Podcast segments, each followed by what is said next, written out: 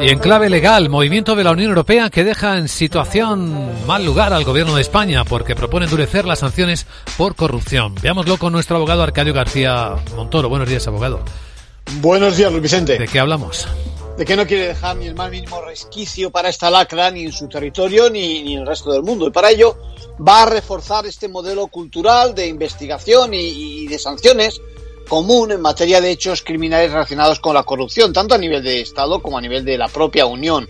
El plato fuerte será una directiva que va a armonizar y que tendrá especial efecto, como apuntabas, en España, donde recientemente nuestro gobierno atenuaba la respuesta del Estado frente a algunas conductas delictivas, como por ejemplo la malversación.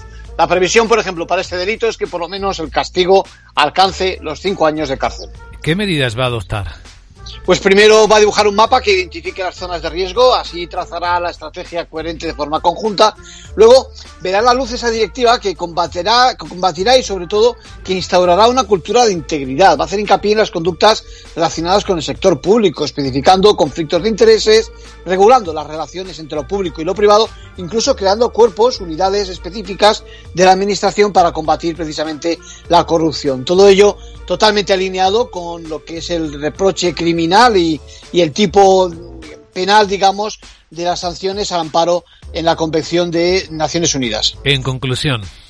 Bueno, pues ya puede tomar nota el gobierno de España, el legislador español, corrigiendo precisamente esa reforma que no se alinea precisamente con el mandato que von der Leyen lidera en la Comisión. Gracias, abogado.